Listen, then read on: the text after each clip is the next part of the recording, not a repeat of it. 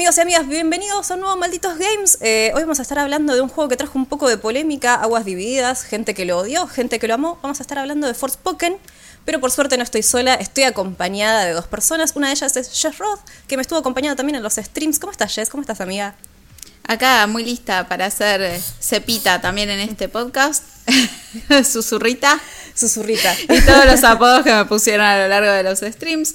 Eh, nada, muy lista para hablar de este juego que tiene sus puntos álgidos en los cuales soy muy pasional y en los que tengo ganas de tirar la consola por la ventana, sinceramente, pero también creo que hubo un cierto amontonamiento de hate, ¿no? O sea, capaz empezó a criticar por cosas válidas y de repente todos salieron a decir que no será la peor cosa del universo y no lo es. Entonces, estoy emocionada, entusiasmada para de hablar de este juego. Perfecto. Y también estoy con Mati Terreno, que hizo la reseña escrita para malditosnerds.com y también estuvo viviendo este juego para bien o para mal. Mati, ¿cómo estás? Buenas a todos, ¿todo bien? Mi primera participación delante de cámara, así que también muy contento y, la verdad que es un gran juego para que sea la, primera participación, así, la primera vez que hacemos los tres algo y con las expectativas altas. Comparto un toque lo que dijo Jess de Forpoken, pero creo que va a dar para largo.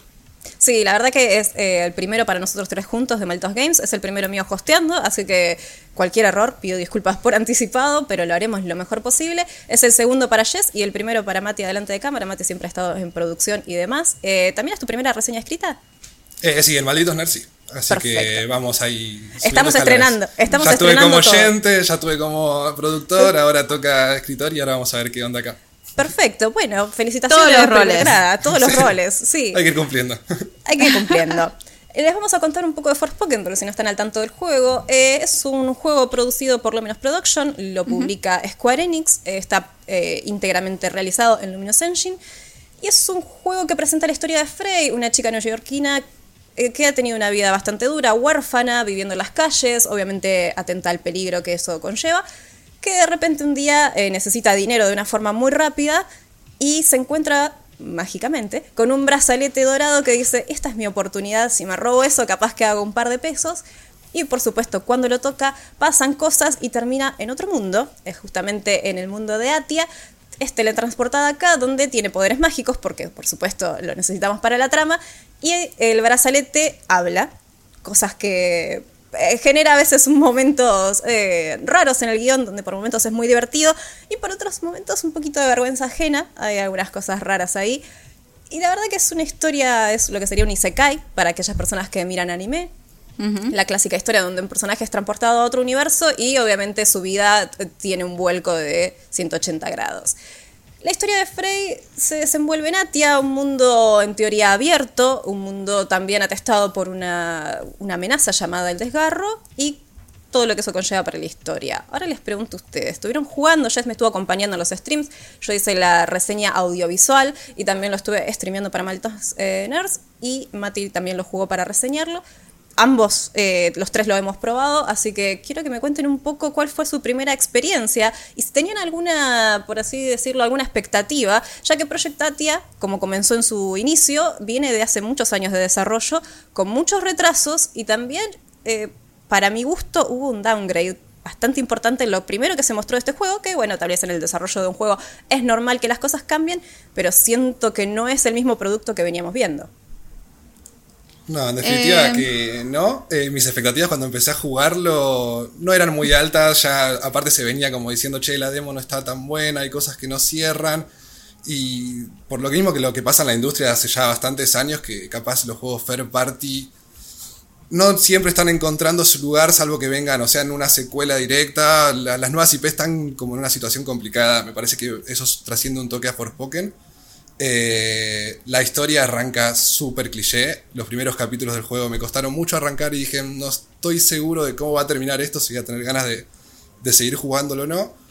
Eh, te presenta eso a Frey como ya de entrada sabes que es la pobre chica que está, tuvo que madurar más, más rápido de lo normal, que tuvo complicaciones, que la vida no le favoreció, pero que tiene como un corazón o algo que la hace especial.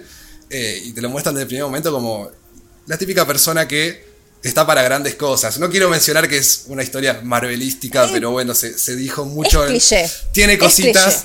Es cliché. pero tampoco sé si da para Marvel porque No, pero sé. tal vez Eh, para no comparar sí, al pedo, pero sino- sí para el- una historia clásica, es una historia tica, no, no hay grandes cambios, es una persona que Sí. tiene una vida muy difícil en el mundo real y que se va a otro mundo donde tal vez sus- eh, va a cambiar por completo obviamente su vida, no solamente porque es transportado a un mundo mágico, sino porque está destinada para otras cosas evidentemente, porque bueno, es el protagonista, pero sí cae mucho en clichés constante y el inicio del juego, concuerdo, se hace bastante cuesta arriba por momentos.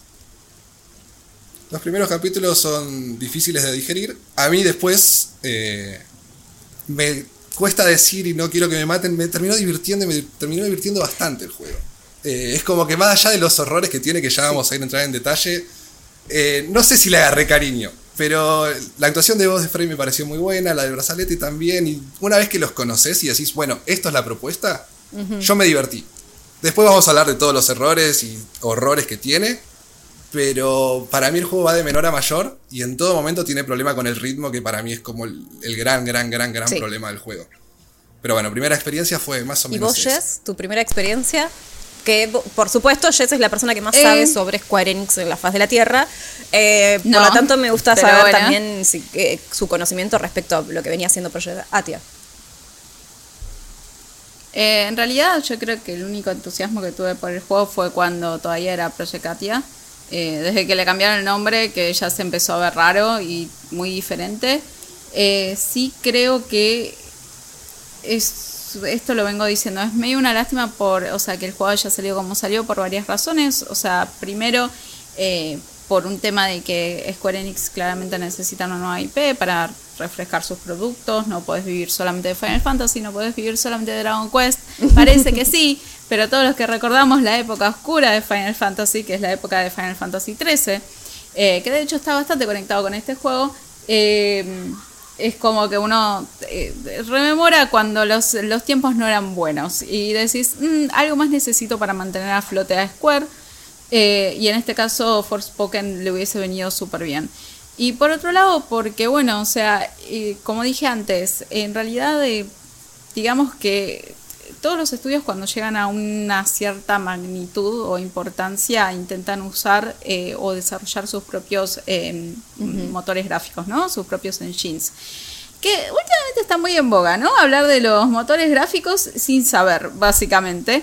Pero lo que, y yo no voy a decir soy una experta porque no soy desarrolladora, capaz Joaco Freire sería una de las pocas personas que puede realmente hablar con propiedad de un engine de un juego, pero eh, sí lo que eh, voy a decir, que no es tanto del lado técnico, es que antes de eh, este engine de Luminous, Square se manejaba con Crystal Tools. Eh, Crystal Tools fue una pesadilla para el desarrollo de Final Fantasy XIII, principalmente porque lo estaban em, tratando de adecuar a un juego para el cual no estaba desarrollado. Es como que vos tengas un engine, o sea, un engine es un set de herramientas. Es como que tengas las herramientas para hacer, no sé, un juego single player, que es lo que pasó acá, y de repente quieras eh, hacer un open world o algo diferente, ¿no? O sea, eh, tenés algunos traspiés, tienen que modificarlo, lo pueden hacer, pero les costó un montón en Square y dijeron, ¿sabes qué? Vamos a hacer otro engine, vamos a hacer el Luminous Engine. Y el Luminous, eh, que está de la mano del estudio, que es Luminous Studios, eh, en su momento, o sea, porque esto es mucho, otra cosa que se viene diciendo el juego es, está hecho por el equipo de Final Fantasy XV. Y es como la oportunidad de pegarle de nuevo a uno de los mejores Final Señora, Fantasy que existen. no lo es. No sé si Mati es fan de Final Fantasy o, o ha sido Lo jugador es. de Final Fantasy.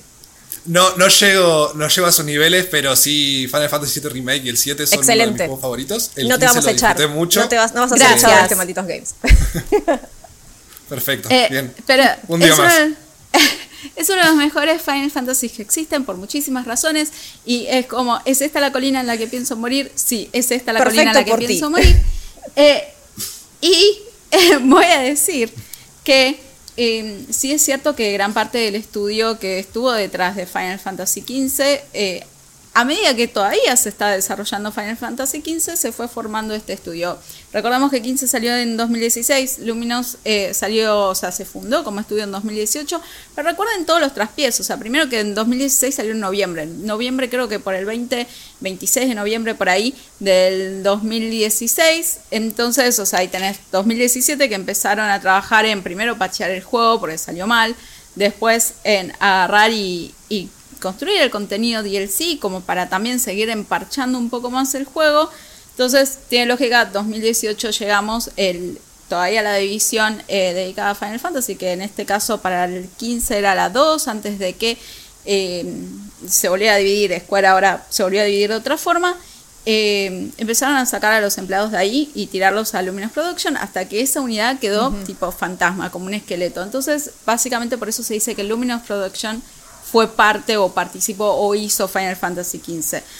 Pero no todos fueron ahí, todos se distribuyeron y lo otro que es importante es que Tabata iba a liderar ese eh, equipo. Y Tabata es básicamente el em, director de Final Fantasy XV y se fue, se fue el toque. o sea, es entró y dijo, no, yo de esto no me voy a hacer cargo y salió corriendo.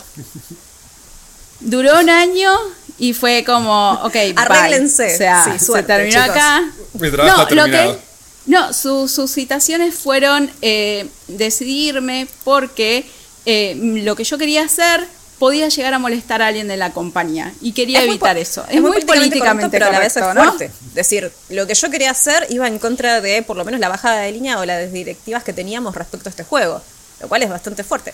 Y a mí me hace entender de que tal vez ¿Y lo que es? porque el juego es muy occidental, Tal vez él tal vez lo quería llevar mm. más para el lado de eh, lo clásico de Square Enix o por lo menos un lenguaje mucho más oriental o por ahí es esa, ese acercamiento a la historia de otra forma y evidentemente le dijeron no, vamos a hacer algo más pocho clero.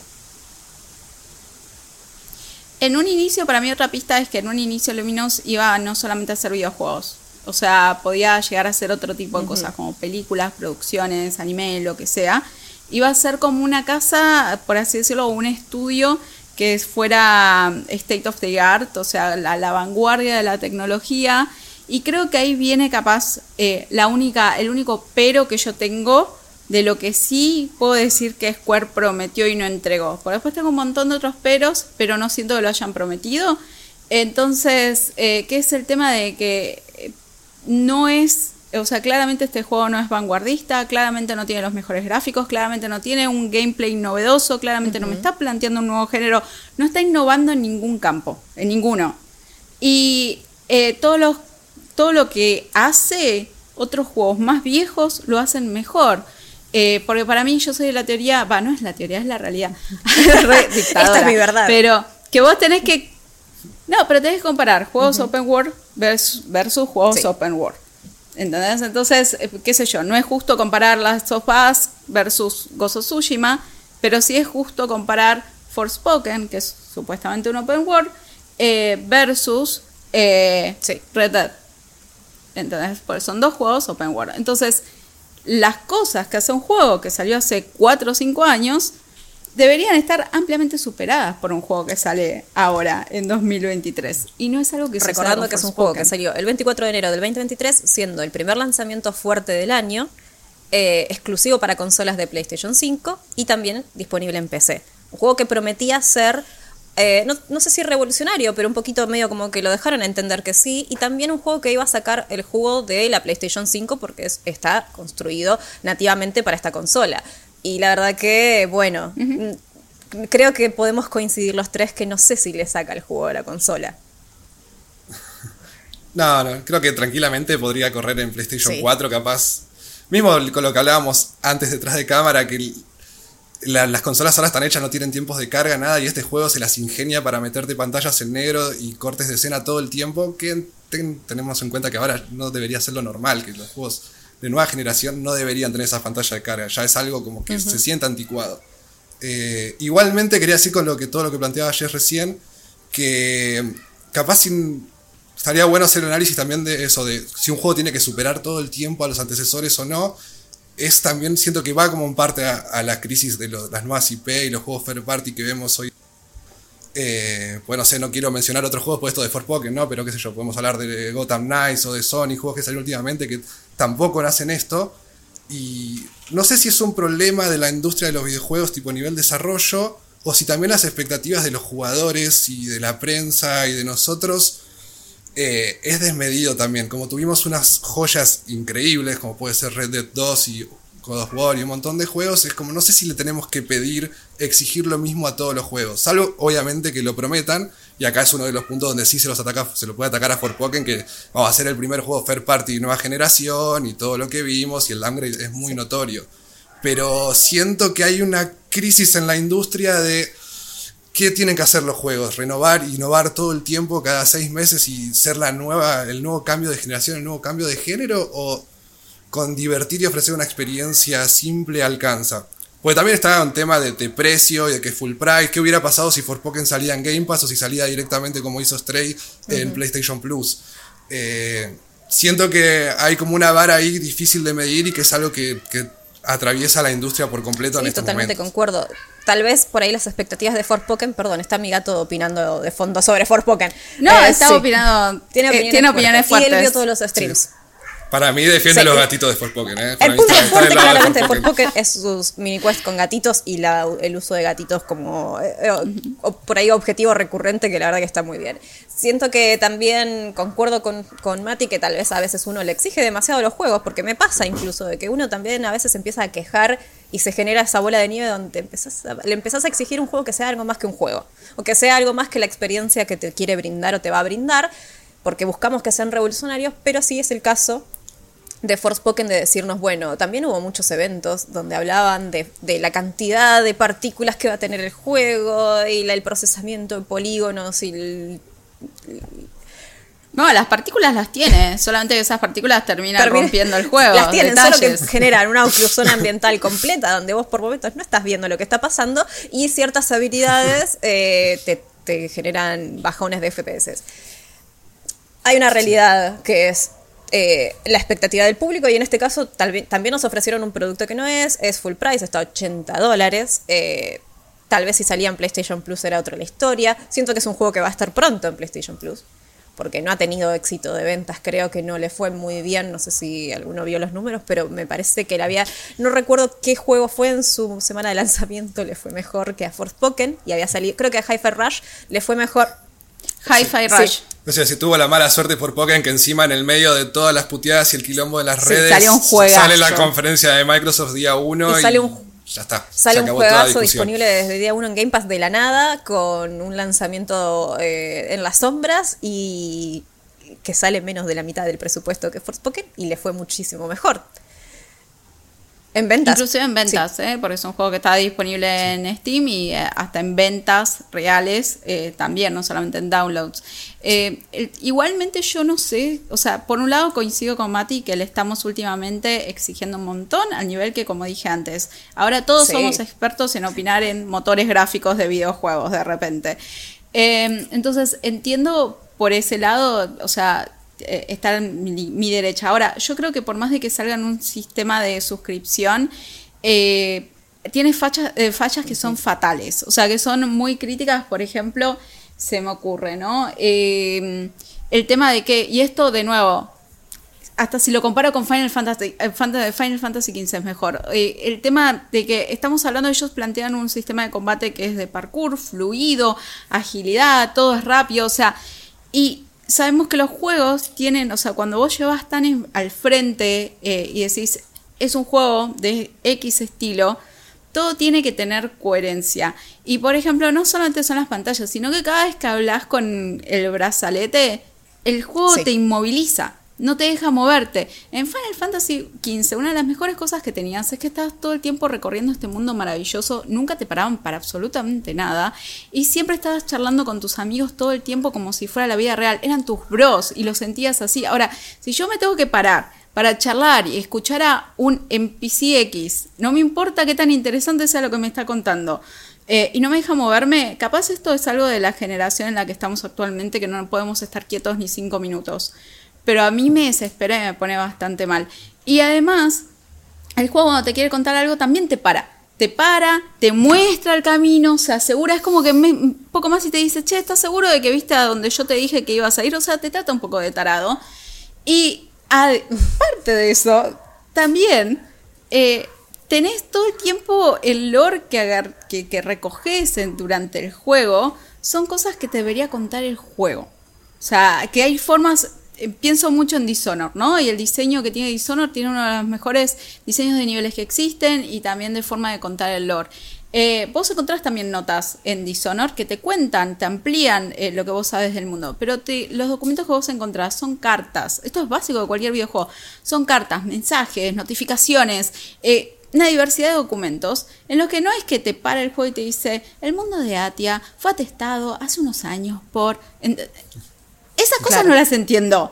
Es como, ¿por qué me tenés que poner una pantalla para contarme eso que, de nuevo, el brazalete ya me lo contó, pero ¿para ¿Por qué? ¿Entendés? Contame el lore de una forma que sea más inmersiva. O sea, yo siento que no pudieron conciliar la narración con el gameplay. No, lo, no pudieron conectar los dos para que sea que el gameplay te cuente la historia eh, de una forma que sea que te permita vivir esta experiencia de forma sí, más inmersiva. lo que es guion, o por lo menos narrativo, o al menos el pacing que tiene el juego, el ritmo que tiene, es raro porque arranca poco lo hace un poco cuesta arriba, muy lento, muy pausado, como decían tanto Mati como Jess, de un juego que no se espera eso porque es una nueva generación. Y más allá de que a veces exigimos demasiado, estamos en, un, en el 2023 y los juegos en el 2023 tienen otra este, manera de contarnos las cosas porque tenemos los recursos para hacerlo.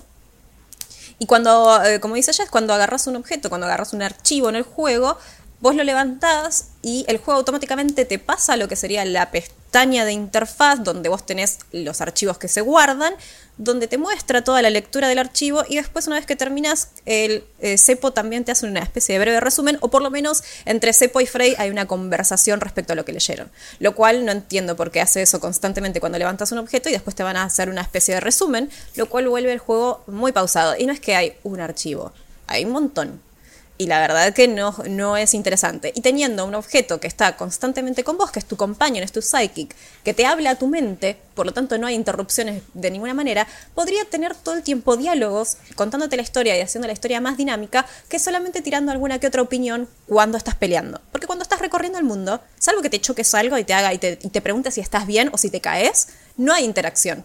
No es como, por ejemplo, Mimir en God of War, que cada vez que te subís al, bote te da eh, información, ya sea te cuenta una historia cualquiera o te cuenta algo que sea relevante para la historia o lo que fuese.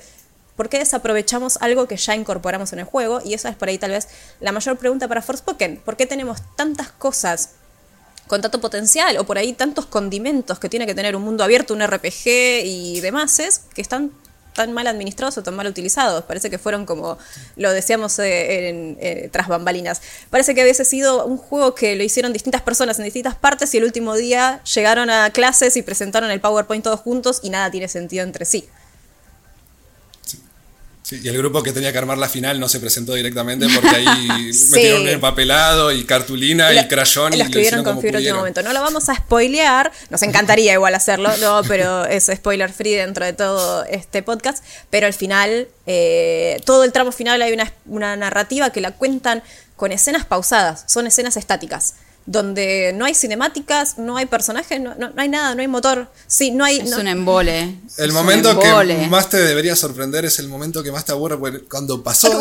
Ah, claro, hay un plot y a los 10 minutos. Hay dije, ahí decimos, bueno, ok, hey, ojo, ¿qué pasa? Y te va con. pasa algo, y vos para. Eh, recuperar algo, es, tiene, eh, es, del guion. Si ustedes miran eh, mucho anime o juegan muchos juegos o han visto muchas películas pochocleras de personas que terminan en otro mundo, pero sobre todo anime, eh, es el típico, la típica historia de un shonen donde el, terminás en otro lado, adquirís poderes, en algún punto los perdés, hay un plot twist y hay una forma de recuperarlos y, hay otro plot twist y termina el juego, la historia. O sea, es bastante clásico el approach que tiene con la historia. Y en el momento que tendría que ser el, momento culmine donde decís, acá se pone, te cuentan una historia durante dos horas, fueron dos horas reloj en el modo historia incluso, dos horas donde tenés que ir de un, no es, ni es de punto A a punto B, tenés que ir de A, B, C, D, así cuatro veces, o casi cinco, para que te cuenten. A vos toques una luz que te cuenta una historia, pero te la, cuesta, te la cuenta sin, nada. Es eh, personas hablando ah, en el aire porque no están y no hay, una escenografía estática, nada más. No hay, no hay personajes moviéndose, ni usando siquiera el motor del juego. Es muy raro eso. Sí. Y, las explicaciones bastante claras, tipo, te cuentan bien lo que pasa y la no protagonista no entendiendo todavía la situación y lo que estaba ocurriendo. Es como que necesitaba un poquito más de. Totalmente choqueada. Igual es como que es como que te dan un PowerPoint, ¿entendés? Te dicen, bueno, esta es la historia y te la presentan. Y es como me lo hubieses mostrado y me lo hubieses contado. Y esto que decís de las Fueron dos horas. O sea, es un tiempo extendido. No, y además es un juego corto. ¿Cuántos son? ¿15, 20 horas? O sea, no es un juego largo de lo que es Eh, main story. En modo historia, Entonces, sin que no tiene, el modo historia no tiene dificultad. Tenemos modo historia predeterminado y obviamente un modo difícil. Yo jugué tanto en normal, Mati creo que jugaste también en normal. Y, y, eh, modo historia Sí. lo terminé en modo historia. En, son unas 11 horas. Si lo jugás en normal, que serán Yo 20. El, el predeterminado lo terminé en 18 y pico, haciendo bastantes secundarias en el medio Sí. que después las hice. Ya- pero sí, ya- vale que en 16 las matás. si ya no hablaremos de la cantidad de secundarias que hay, que son tantas como personas en el mundo. Ahora, ahora hablamos un poco de eso. Pero bueno, ese es Eso estás dándole un regalazo diciéndole Sí, que eso estoy son siendo misiones secundarias. Porque ya están los juegos de mundo abierto, no la consideran Esto misiones fue un poco como la introducción de tal vez incluso media personal de los tres de por qué Forspoken no nos termina de cerrar algunas cosas. Eh, medio que estamos hablando de lo que es el guion del juego, le- los tiempos, los ritmos del juego, que falla bastante. Eh, no nos vamos a hacer los desentendidos, el ritmo del juego falla un montón. En cuanto a guion, que tuvo muchas polémicas en las redes sociales, porque, eh, primero porque también tuvieron un mal manejo de marketing, Eh, eligieron por ahí los peores momentos para mostrar del juego en videos en las redes sociales y la gente, claro, le diste de comer a todo el mundo, mostrándole por ahí la peor parte fuera de contexto. Porque por momentos el guion es clásico. La actriz de voz hace un gran trabajo, la, la verdad. Y los personajes secundarios son, me gustan, son entretenidos. No los NPCs, o sea, secundarios que tienen como un poco de interacción con el mundo. Los NPCs los, de- los detesté a cada uno de ellos con los cuales interactué, no lo voy a negar.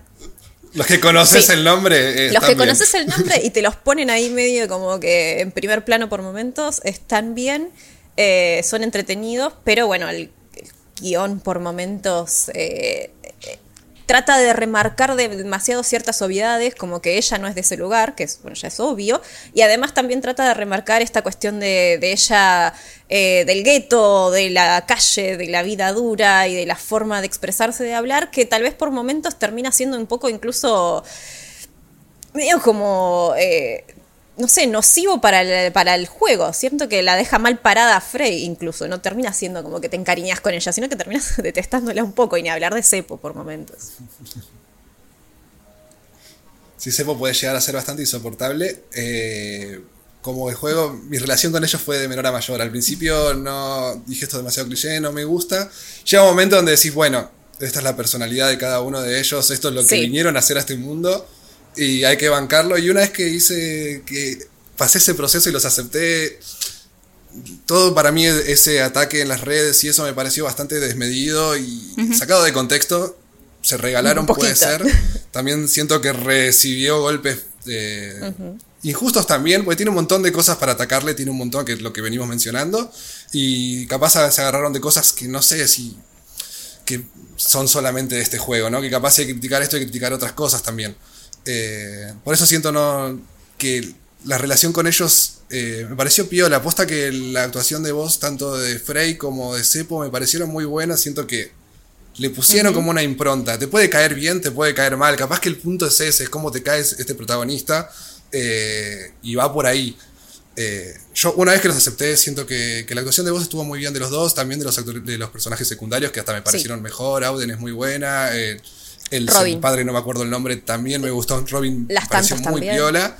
Eh, las tantas también. Es como que el juego tiene cositas y de la jerga deportiva cuando se dice un equipo viene mal y dice Independiente primero, el primer enemigo de Independiente es Independiente mismo. Sí. Es como que Forfoken está contra Forfoken todo el tiempo, hace algo bien y va el señor Forfoken y dice, no, ahora bajas a bajar cinco pisos de lo que hiciste, Sí. porque todo también no puede salir. Es como que se- hay cosas, errores tan básicos que se Sí, lo hicieron a es propósito. el, es el no meme de, de Ah, la no bicicleta que se pone el palo solo en la rueda, porque realmente, si bien es verdad, en las redes sociales siempre se va a atacar, sobre todo si hay un, un personaje femenino de protagonista, ya de por sí tenés más chances de que eh, la situación se ponga un poco más eh, tensa.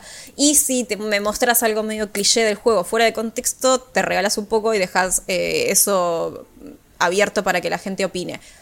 Pero probando el juego, tenemos cosas para criticar. Tal vez no es eso. El guion por momentos me gusta, por momentos no. Es así.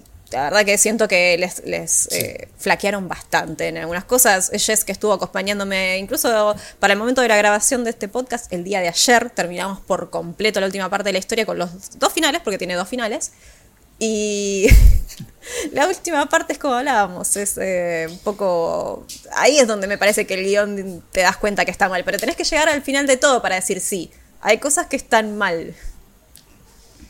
No, no, vamos a spoilear el final, obviamente, pero sí lo único que voy a decir es que tenés un final en el que tenés una pelea, como es esperable en cualquier juego, y el otro final son cinco minutos. Y cuando lleguen a la elección se van a dar cuenta claramente, sin ninguna duda, cuál es el final bueno, cuál es el final malo.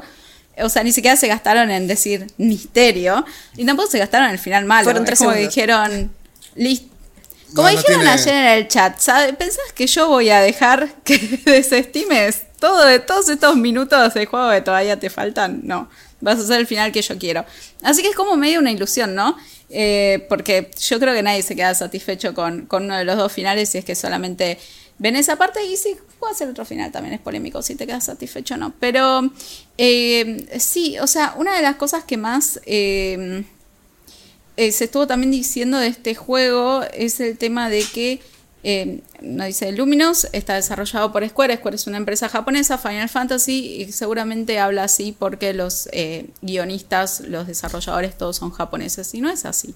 O sea, está hecho por eh, cinco guionistas impecables, o sea, con una carrera maravillosa en videojuegos y en lo que es entretenimiento en general, películas, series.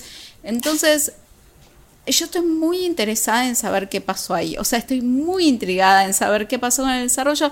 Ya se los venía criticando un poco por algunas cositas desafortunadas que habían dicho respecto de Frey, eh, asociando, o sea, muy con los estereotipos de una persona eh, de, o sea, que es negra.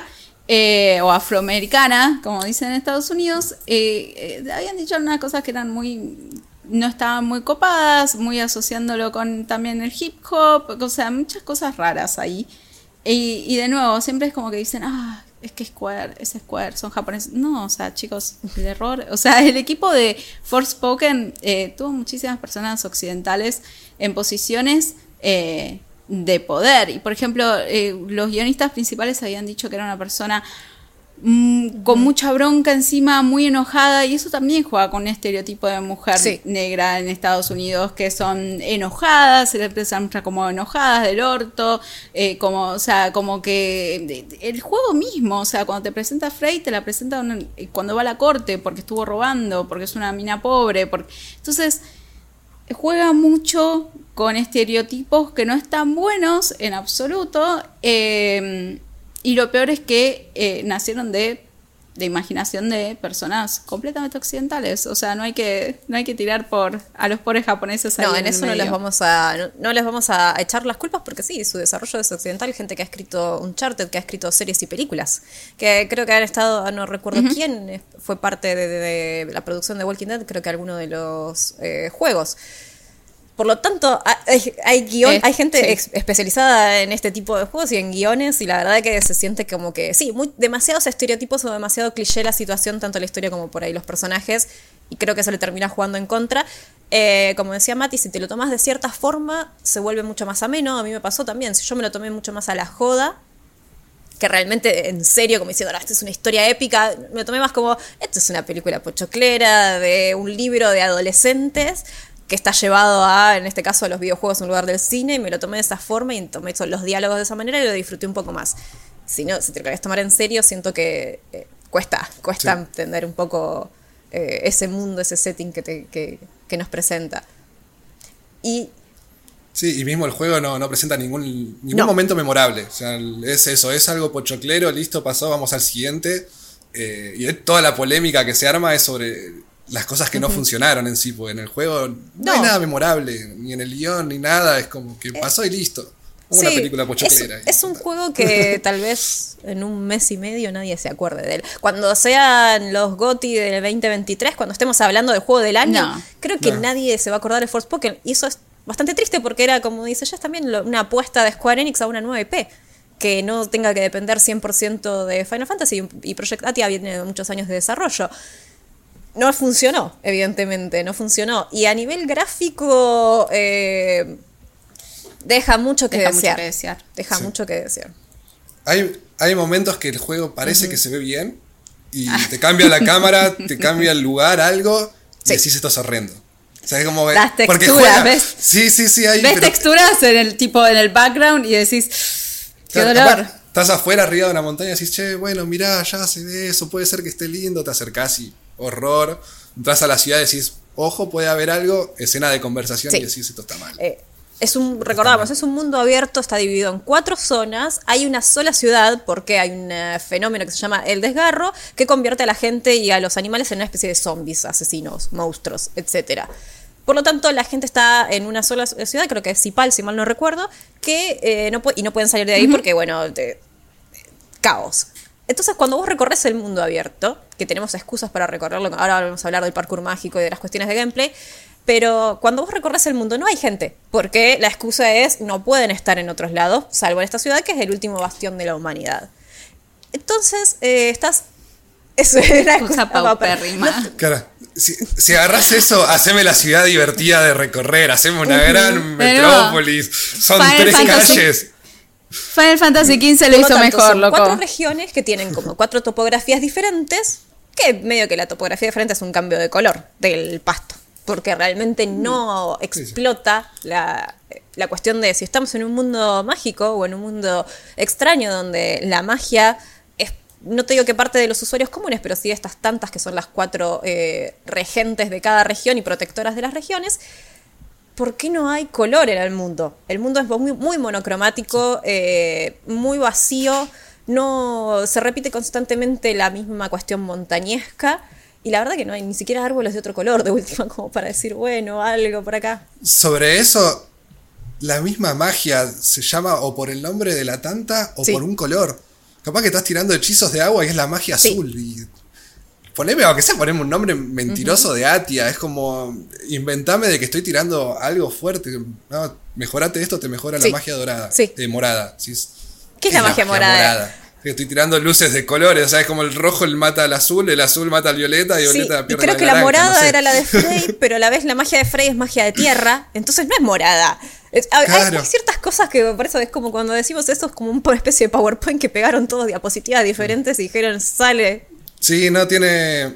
Y a veces los enemigos tienen vulnerabilidades a los hechizos. Y tenés un escaneo, no sé, tipo la saga de Horizon, que te dice a qué es débil y a qué es fuerte. Y a partir de eso vas viendo. Y a veces tardé un segundito más en identificar qué magia era la, la, la- Sí. la que le era vulnerable al personaje, porque me decía el nombre y tenía que acordarme. si Sí, che, o a veces incluso verde, no te dice también a qué magia es vulnerable, sino como que te da una descripción. Eh, este enemigo eh, te tiene golpes, habría que atacarlo por la espalda. Sí, qué sé yo, eh, me di cuenta porque tenía un escudo gigante, ¿no? no, te acerques, no te acerques. sí, eh, el mundo, vamos a hablar un poco del mundo abierto porque es un, por ahí es una de las mejores propuestas que tenía Forspoken, donde una de las que para mí más agua hizo.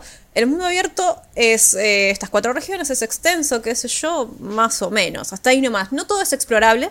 Hay lugares a donde no puedes subir y hay lugares a donde no puedes bajar, no puedes recorrer todo, lo cual obviamente siempre hay un cierto entendimiento, pero a la vez me parece que tiene ciertas limitaciones excesivas en lo que son las regiones. Siento que están muy limitadas las regiones y tiene una mecánica que es el parkour mágico, que otra de las cosas que viene a presentar Forspoken, donde vos te puedes desplazar gracias a tu magia y a tu brazalete y a las magias que vayas adquiriendo de distintas formas, ya sea corriendo muy rápido, en una especie de tabla de surf de hielo, con un gancho y creo que no hay ninguna más. Si hay otra es como un upgrade de alguna de las que ya estaban.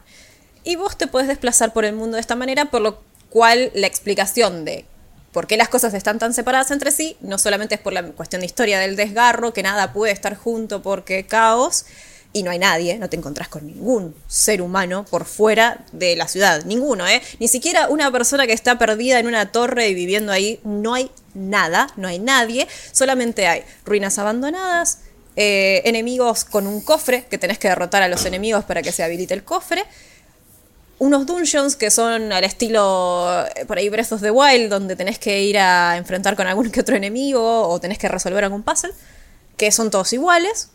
Y creo que Y se llama laberinto. Y se llama laberinto, no que son nada, pasillos que de derechos. Son pasillos derechos o tienen dos bifurcaciones donde una hay un tesoro, porque si escaneas te va a mostrar que hay un tesoro. Y también, si bien hay muchas opciones para sacar los marcadores, pero si vos tenés el marcador habilitado, hay uno que te va a mostrar que hay un tesoro y el otro te va a mostrar que es el camino correcto. Y son dos puertas que atravesás, derrotas a una aliada de enemigos y pasas a un jefe sin pena ni gloria.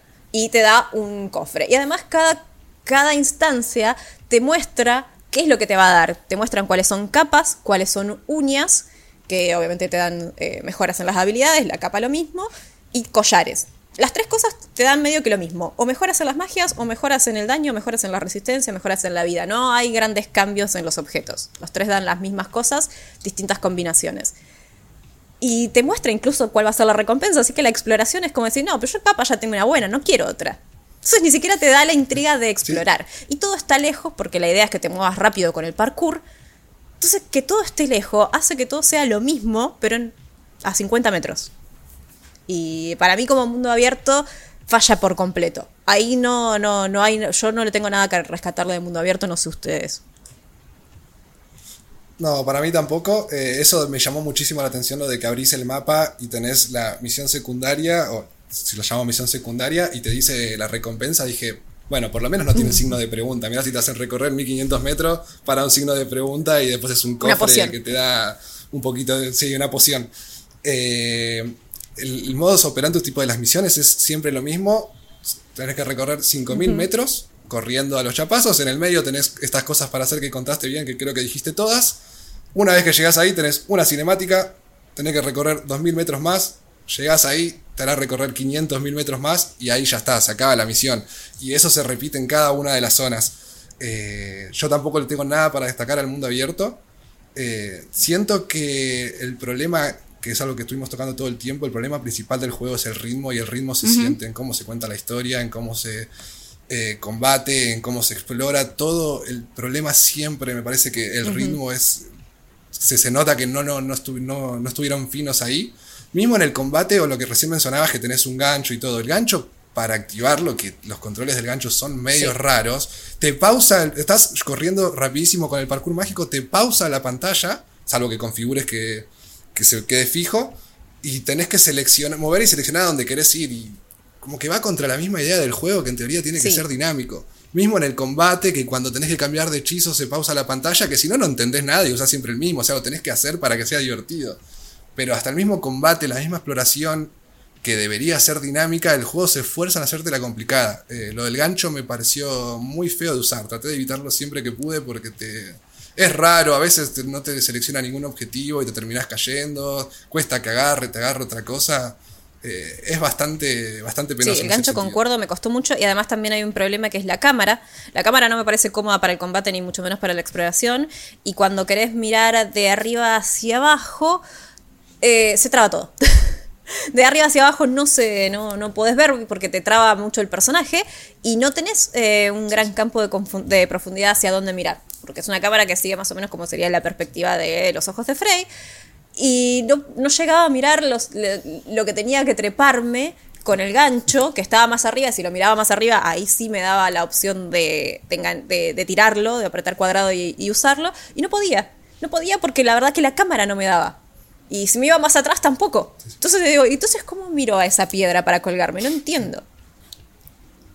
Y ahí ya perdiste 30 segundos de algo que lo podías haber recorrido Total. en un segundo. Eh, me pasó exactamente lo Con el gancho me pasó Sí. exactamente lo mismo. No, no, no- al principio hasta me costó entenderlo. El tutorial que te dice lanzar el gancho a la- al edificio de enfrente, tres veces no hacía nada. Dije, ah, qué A mí también.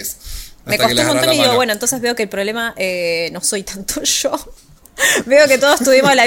Yo también me sentí mal, dije, ah, pensé hasta resetear el juego, eh, posta, me, me da un poco porque no era tan difícil en realidad, pero no, Sí, era un dije, poco bueno, intuitivo. no sé jugar, no, no, no sé jugar. El- el- me costó muchísimo la exploración, la verdad que falla, falla, mucho en ese aspecto. Eh, después, eh, el gameplay es divertido. Está bastante bien dentro de todo. Para lo que, a ver, comparando que estamos hablando de una, la vara no está tan alta para Forspoken en general. El gameplay fue divertido, tiene como, no sé, como 111 magias, alguna cosa así ofrece el juego. Eh, por supuesto no las desbloqueé todas y probablemente nunca lo haga. No sé si es un juego que volveré a retomar. eh, siendo un juego de 80 dólares y no sé si lo voy a volver a retomar. Eso me, me- me parece que es... eh, ¿Cómo decirlo amablemente? Eh, Sí, medio tortuoso. Medio como por ahí es una. No sé. Lo pone a Square Enix en una situación muy difícil. No, Sí, pero yo estoy pensando, ¿no? O sea, estaba viendo, por ejemplo, los dos directores de este juego son dos directores que no tienen mucha experiencia. es básicamente el primer juego que dirigen, así que eso medio que lo explica. Pero más allá de eso hay muchísimas, o sea, gran parte del staff es occidental, lo cual me sorprende un poco. Y digo, este juego no se siente como un RPG. O sea, vos lo sentís, o sea, ustedes lo sienten como un RPG, como un JRPG, ¿no? Es un RPG, pero como un JRPG, como un videojuego japonés. O sea, capaz fue el intento también de Square, y acá estoy inventando, pero capaz fue el intento de Square de hacer un RPG más occidental, que también va un poco en línea con la venta de sus estudios de los últimos años, que lo único que le reportaron fueron pérdidas y fue tremendo tropezón. Pero capaz ellos pensaban, si pongo un par de escritores, un par de productores, un par de viste personas occidentales bien posicionadas y con una gran carrera, eh, puedo eh, agarrar y sacar algo, un producto que eh, se sienta más occidentalizado. y fallaron estrepitosamente, porque de verdad no se siente No. como un JRPG Tampoco- de Square. Y Si de no RPG de me- acción. Square. Si no me decís que de Sí. Square pasa, ¿eh? O sea, salvo que estés metido y todo, te- no, no sabes nada del juego. Lo pusiste, te comiste los títulos, no viste el comienzo del juego. No, No. decís que es de Square. Ni siquiera decís, hasta puedes dudar que sea oriental. Eh, lo único que tiene más o menos similar a eso es el interfaz, tipo el menú. Decís, Sí. bueno, esto. El, el uso de la magia, La- sí, la o el uso de la magia claro. por- porque puedes ponerla como si fuese Pero- por turnos, que te pausa por completo. Para la elección de la magia puede ser por turnos. Eh, en una especie de low motion o en tiempo real. En tiempo real no lo probé, pero debe ser muy difícil cambiar de todas las magias que hay a tiempo real, porque encima también tenés, eh, la interfaz está curvada, porque tiene una especie de ojo de peso, entonces es medio, por momento medio como que tenés que correrte de costado para poder ver un poco. Eh, y la verdad que lo más RPG, o al menos JRPG, es eso, es la magia. El uso de la magia como si fuese un juego por turnos. Después, ni los enemigos siquiera se sienten, ni las fases de los enemigos, ni la variedad de Sí, enemigos. y hasta ahí las estadísticas Y hasta son, ahí, sí. son- las estadísticas son nulas. Sí. Tipo, la- la- y tampoco hay demasiada variedad. Yo agarré la misma capa, la mejoré y listo. No, no es que vas a decir, uh, quiero esto para tener esta Y mejora. el tema Sí. de que tengas una rueda también para usar la magia, que así sea como el combate, también es muy de Witcher, que es de nuevo un J, es un RPG eh, occidental. Así que capaz fue un intento de Square de hacer algo más occidental, ni siquiera el compositor es japonés. Eh, o sea, todo es como que trataron de hacer un, esto es un juego occidental, capaz buscando un mercado que, que les está eh, resultando, no voy a decir eh, esquivo, porque Final Fantasy es super mega mainstream, pero fíjate que es el único, porque Dragon Quest recién ahora empezó a pegar un poco, pero no a los a las dimensiones que en Japón, ¿no? Entonces, eh, también ellos en las últimas, últimas semanas antes de lanzar el juego es como que se defendieron mucho tratando de decir, es el primer juego de Luminos, es el primer juego de Luminos. Y venía siendo el, el mimado del presidente de, de Square también. Entonces, posta, me interesa mucho que saquen algún libro, un capítulo en un libro hablando Que del desarrollo de este juego. Lo necesito, necesito los trapitos sucios. Lo más memorable del juego es posta saber qué pasó, qué pensaron. Es lo más interesante de, de saber. Porque realmente es poner pantalla de cara y decir, "Che, ¿qué querías hacer acá? ¿Qué, qué pasó? ¿Fue un problema de comunicación? ¿Atentaron contra ustedes mismos? ¿Hicieron una huelga adentro? Sí, no sé. además, Eh, es como que hay cosas que posta y no somos tienen tres sentido. personas diferentes que lo experimentamos de distinta manera y eh, incluso yo cuando hice la reseña audiovisual y Mati hizo su reseña escrita, no las vimos antes y dicen más o menos lo mismo. En algunas cosas más bondadosas, Sí. en otras menos, pero El- escribimos lo mismo y quiere decir que claramente algo pasa, ¿no? Es que este, nos pusimos de acuerdo los tres para tirarle un poco de tierra a Forspoken. No, la verdad que falla en serio. Claro. Ser arreglada. Aparte, me pasó que yo la reseña escrita la, puse, la armé más o menos en base al ritmo, como, como el ritmo, el- los problemas de ritmo atravesaban en todo. Y después eh, vi un rato de tu stream que estabas eh, jugando Forspoken y eso, y a los 10 minutos que empezaste o algo ya dijiste, no, el ritmo Sí. está todo mal. A menos Y yo me mal, dije, le dijiste. Tan, tan errado no estoy, no es que no. claro, bueno. Sí. Tenía no, pero está razón. bien, porque uno se siente cuando les pasa, tienen una, tiene una experiencia con un juego como el estilo de Forspoken y te sentís tan desconectado con lo que te están mostrando y sentís que tu experiencia de juego está tan truncada, eh, te empezás a preguntar un poco si no serás vos. Porque la verdad es que uno considera que este producto pasó por muchas manos antes de ser lanzado y pasó por un montón de personas y de filtros y de procesos de producción. Y nunca nadie dijo, che, me parece que acá no, no da. Y no es que le falta plata, es un juego que tiene mucho presupuesto, eh, está respaldado por Sony sí. y obviamente Square Enix y, y Luminous Production. O sea, no es un Sí. juego hecho por personas, por ahí tal vez hay algunas personas inexpertas, pero no es una cuestión de presupuesto. El juego tiene plata. No, sí. No. O- con los escritores Sí. que contrataron, compositores que contrataron, o sea, toda esa gente sale un montón de plata. Claramente Y la no música ni pena ni gloria, eh. Fue, No, no, pasa, pasa desapercibida. para mí quisieron hacer algo, es esto, cuando vos querés hacer algo diferente, a veces la pegás, muchas veces no. Eh, la cuestión es que eh, es como un at least you tried y a veces es como que a veces yo lo puedo rescatar o lo puedo ver más allá de cómo sale el juego. Esto lo digo de, por ejemplo, Death Stranding, que fue tan diverso. Yo siempre digo, no lo jugué, pero fue muy diverso en, sus, en, la- en las opiniones que hubo del juego. Hay algunos que les gustó, otros que no, pero siempre se puede decir, ok, pero inventó un nuevo género. ¿Entendés? Es como intentó algo nuevo, salió de forma, viste, a algunos les gustó, a otros no, pero al- Sí. at least you tried, ¿entendés? en este caso yo siento que, que nadie trató mucho que digamos, o sea que sí quisieron hacer algo diferente, que Square quiso innovar y decir, voy a hacer un RPG occidental. Y voy a contratar todo mi staff, o sea, gran parte de mi staff occidental, y después meto a esta gente que trabajó eh, en mi casita, en Japón. Y no, y no funcionó. Y sabemos, o sea, quiero saber si fue un tema cultural, si fue un tema de, de dirección, de falla en la dirección, si, o sea, tema de presupuesto, como dijimos, la plata la tenían, era el proyecto mimado del presidente de Square también, lo retrasaron. eh, Sí, por cuatro veces por lo menos. Entonces, e- es, como, eh, nada, eh, yo creo que fue un gran malentendido de todo el staff y después dijeron, bueno, hay que sacarlo Sí, en algún momento, ¿no? Terminó siendo un chiste que, que quedó. Era, era joda y quedó y había que cumplir con un par de inversores Claro, y, dije, y bueno. prometimos esto. No, también es, es- es raro porque viene a innovar o hacer algo diferente para Square Enix. Pero diferente a qué RPG. Porque no cumple como RPG. y No cumple como mundo abierto. Mm. La innovación, ¿cuál sería? La innovación sería el parkour mágico y el combate. El combate te, te acepto que está bueno y tiene cositas. Eh, pero si querés hacer algo diferente, también puedes haber pulido mucho más ese sistema. No puede ser que tengas tanta variedad de hechizos potentes y tires literalmente un volcán de fuego delante tuyo y si hay un arbolito Sí. quede igual de parado. O no puede ser que tengas cuatro tipos de magia y tengas cero relación entre una y la otra.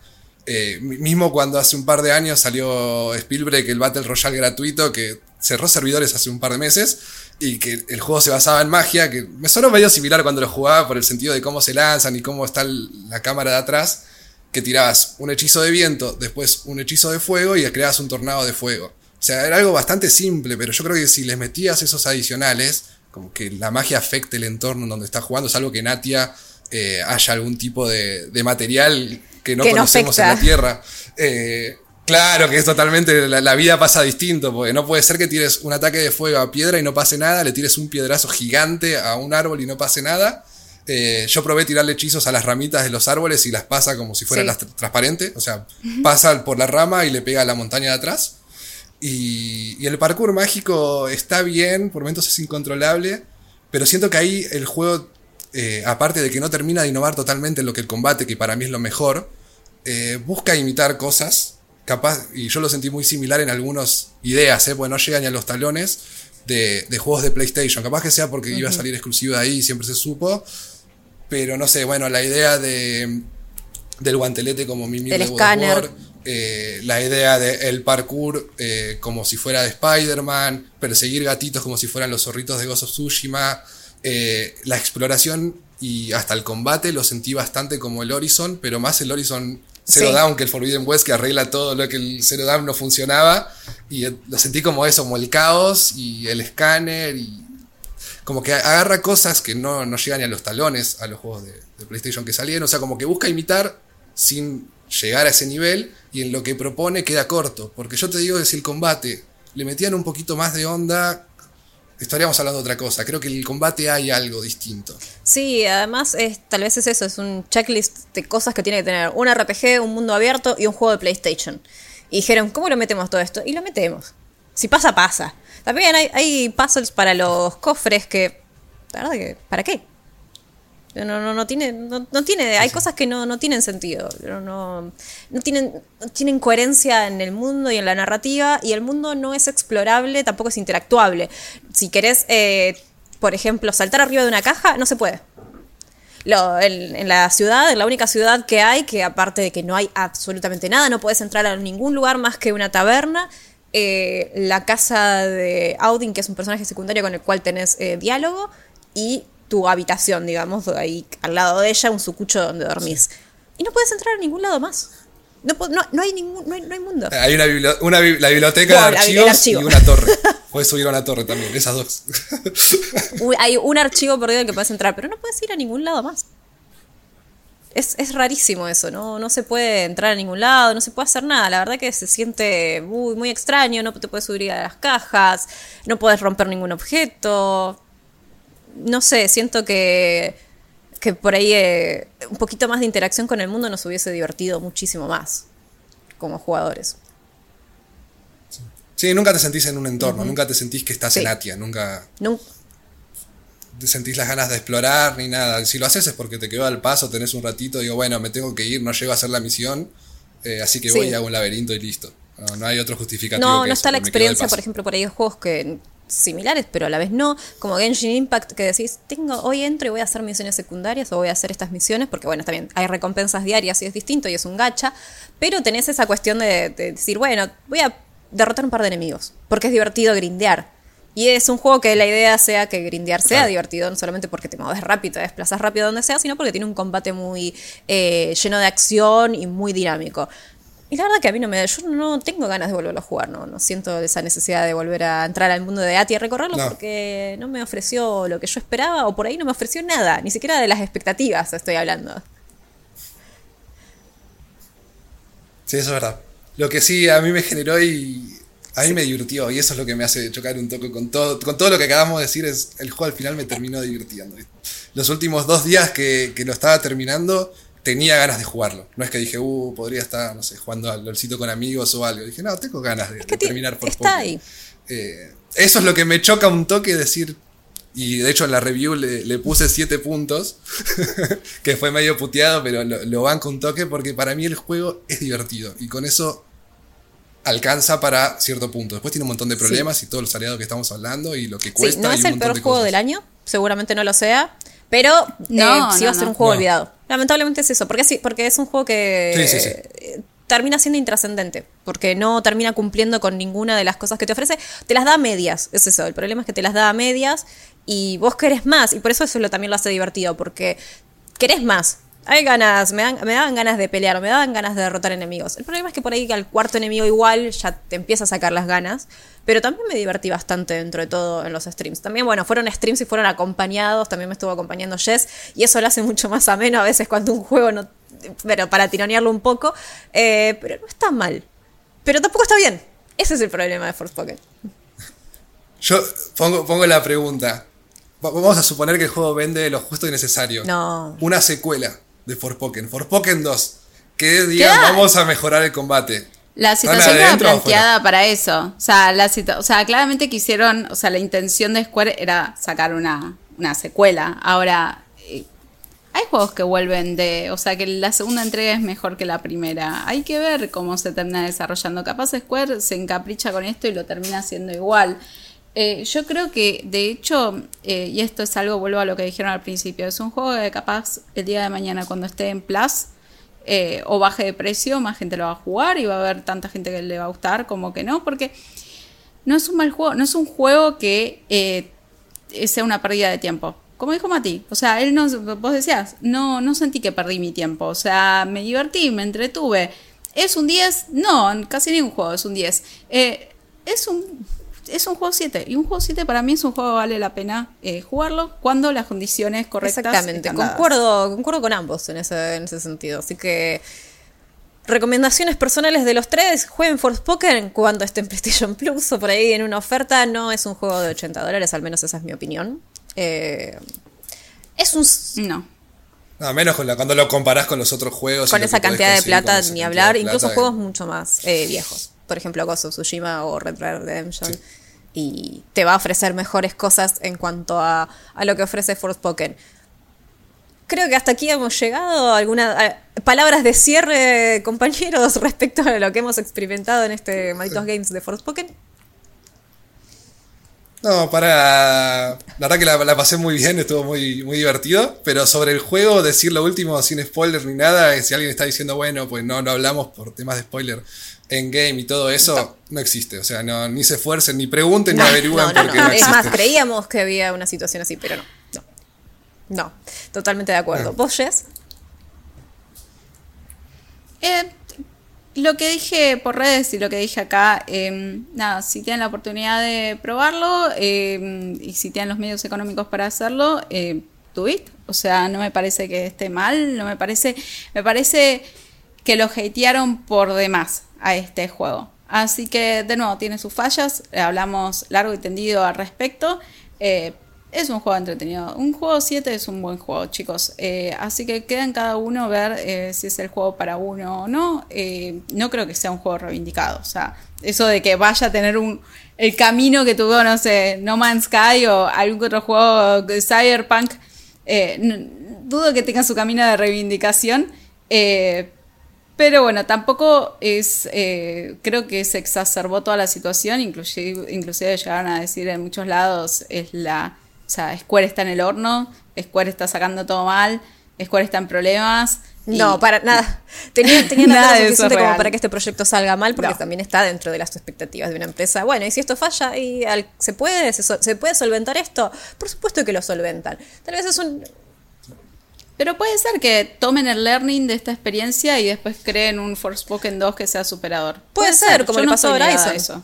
Yo, yo no, no, le, no, le, cierro las puertas a que saque una secuela o algo y también eh, me gustaría saber, sé que es, imposible y eso, si se de, para mí también coincido con Jess que hubo un ensañamiento muy fuerte contra el juego, que trascendió todo, que no sé si será por la protagonista, por ser exclusivo. Por lo que sea.